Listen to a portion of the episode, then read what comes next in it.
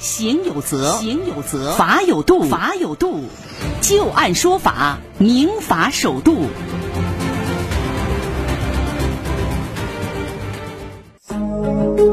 好的，欢迎大家继续关注收听有至今和河北记民律师事务所的刘小龙律师为您带来的就案说法。那接下来我们再来和大家说一个买卖二手房所遇到的纠纷。不知道大家买房子的时候会不会关注这个房子的露台？如果说特别喜欢这个露台，结果买回家以后，这个露台又面临着被拆除的这样的一个现状，我们来看看这个案子啊。盛女士将自己的房屋出售给了刘女士，因为刘女士没有。退还物业保证金和结算剩余的物业费，这盛女士就将刘女士起诉到了法院。在此之后啊，刘女士又提起了反诉，说盛女士在卖房子的时候啊，没有告诉自己说这个露台是属于违章建筑，将会被拆除的事实，导致现在无法使用这一部分的露台，要求盛女士要返还露台部分的购房款，以及还要求支付违约金。那么，北京市海淀区人民法院啊，最近就审理了这样的一个案子。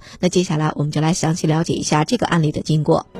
盛女士诉称，说自己通过房屋中介将房屋出售给了刘女士，双方办理了房屋的过户和物业的交接手续。房屋在交付之后，这刘女士一直没有返还物业费用保证金以及结算剩余的物业费，经过多次的催要，仍然没有支付，因此起诉到法院，要求对方返还自己十万元的物业保证金和结算剩余的物业费四百二十七点八元，同时要支付违约金两千元。而刘女士。是则辩称啊，说当初自己购买盛女士的房屋的时候，就是看中了这个房屋的露台的部分，露台装修豪华，并且当时盛女士也向自己是重点介绍了这个露台的装修情况，并且以此为卖点。为此，刘女士支付了比市场价多出六十四万元的价格购买了这个房子。本以为这个露台是开发商赠送给顶层业主的，但是呢，事后才得知，这三十多平的露台部分是违章建筑，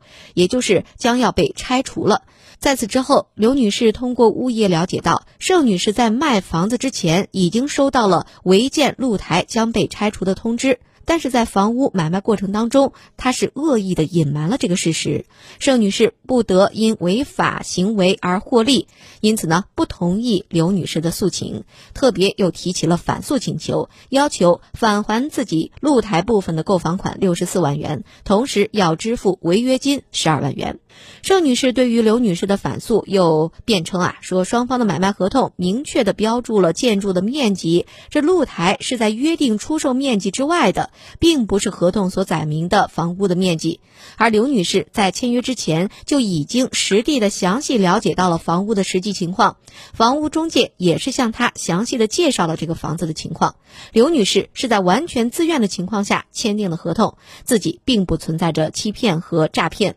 刘女士也没有多付购房款，因此她不同意刘女士的反诉请求。再来看看作为第三方的房屋中介公司是怎么说的啊？他们当庭陈述，当初看房主要是盛女士在介绍房屋的装修情况，其公司向刘女士提示了说露台是加建的部分，但是公司当时并不知道加建的露台部分将会被拆除。该加建的露台比房屋的主体结构是高出了一层，明显可以看出是加建的。整个房屋的价款协商没有做拆分，因为露台进行了封闭装修。当时双方协商的最终房价是考虑到了露台有部分价值的。法院经过审理之后认为，关于这个诉讼啊，双方是根据双方的合同约定，物业费用结清当天支付物业保证金，房屋交付之前发生的物业费用是由出卖人承担的，交付之后发生的费用由买受人承担。现在盛女士要求刘女士支付上述钱款，符合事实及法律的依据，应该予以支持。但是要求支付违约金的诉请是于法无据，没有支持。而关于反诉这。一块啊，根据已经查明的事实，双方所签订的房屋买卖合同不仅包含了房屋产权证书上所载明的建筑的面积，同时也包含有露台的加建部分。现在露台的加建部分没有建设规划手续，并且已经被相关的执法部门定性为顶楼违法建筑，并且要求整治拆除。盛女士在卖房之前，对于露台的部分需要拆除是已经明知道的，但是她没有如如实的告知刘女士。刘女士在购买房子的时候，对于露台是加建部分也是明知的，因此双方对于这样的一个后果都是负有相应的过错的。盛女士应该承担主要责任，而刘女士应该承担一个次要责任。而基于以上的事实，盛女士应该将因为露台加建部分所得的房屋价款，依据她所承担的主要责任来返还刘女士。但刘女士要求盛女士承担违约责任的请求于法无据，不予支持。最终判决结果就是刘女士支付盛女士物业保证金十万元和物业费四百二十七点八元，而盛女士要返还刘女士购房款当中的三十八点四万元。我们就来听一听刘小龙律师对于这个案子的分析和点评。这个案子呢是两个诉讼，其实啊，一个是本诉，一个是反诉。嗯，那么本诉呢是本诉原告起诉要求支付这个物业保证金和物业费的啊。那么这个依据呃商品房买卖合同呢，或者说一般的我们这个房屋买卖合同，按照我们常识，我们也能够判断出来，就是合同里边如果约定了。这个保证金是由来由谁来承担？那么你在购买的时候呢，你肯定要把相应的保证金支付给出卖方，并且呢，即便是没有约定，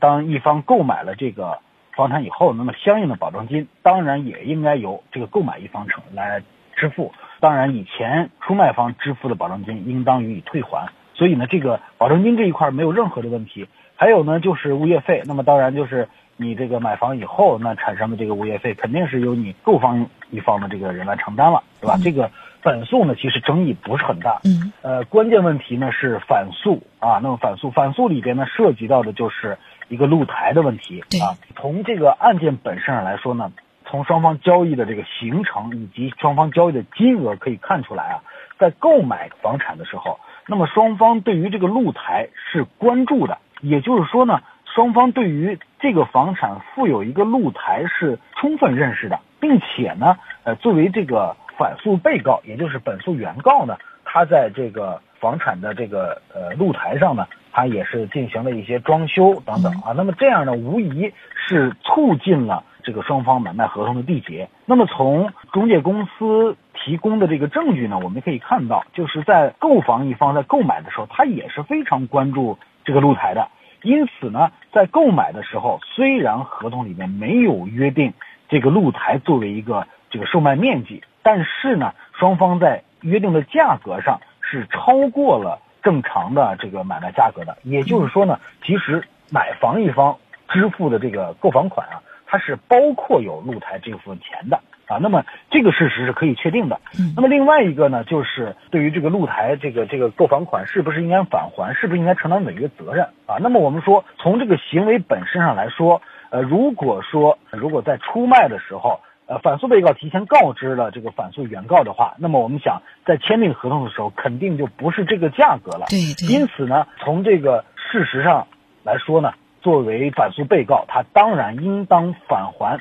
超出的这部分啊，那么就是说超过这个呃售卖面积以外的这部分价款，但是这个价款呢，呃，又由于他们双方没有专门的约定露台的价格，因此呢，这个价格在认定上，最后法院认定的是三十多万，也就是说呢，经过法院的查明吧，那么确认可能这一部分的价格应该是三十多万。那么对于这一部分，由于本身它是属于违章建筑，它是本身不能够出卖的。因此呢，就露台这一部分，这个买卖合同它是不能够成立的。因此，既然买卖合同不能成立，或者说呢，我们准确说它就是无效的，那么双方承担的就是各自返还。也就是说呢，作为出卖一方呢，他应当返还收到的露台这部分价款。那么这个法律关系呢也比较简单，还有一个呢就是违约金的问题，就是说因为我支付了你这个购房款，但是呢你又没有明确跟我说，呃这个是要拆除的，结果被拆了，那么你是不是违约呢？我们说这个要从买卖双方的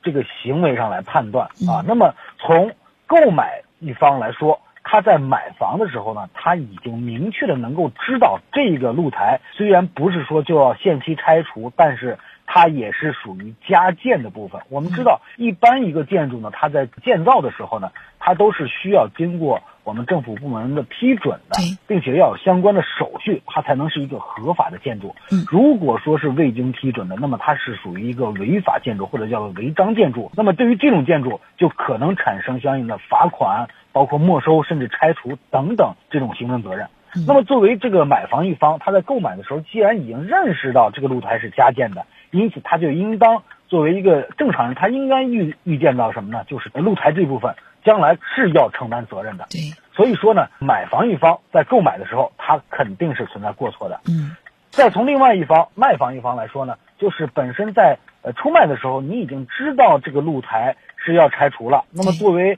呃，出卖方呢，你基于合同的诚实信用原则，你就应当提前将这个事实披露给买房一方。但是作为这个出卖人呢，他没有披露，因此呢，从这个事实，从这个角度来说呢，他对这个问题，对这个露台这一部分无效呢，他是要承担一个主要的责任。嗯，因此呢，既然原被告双方在露台这一块都有责任。那么法院呢，按照相关的这个司法解释来确定，就是按照双方的这个对这个损失或者说对这个合同无效的这个责任来划分双方的责任。那么既然双方都有责任，那么我们说当然也就无从谈起违约。另外一个角度讲呢，就是既然这个露台这一部分买卖的这个协议是无效的，那么当然在这个协议当中约定的有关露台部分的违约金。违约责任部分，它也是无效的，因此呢，最后法院做出这样一个判决。那么我们说这个判决还是非常准确的。嗯，那刘律师，我们利用最后一点点时间，想再问一下，如果说我就是看上了这个露台，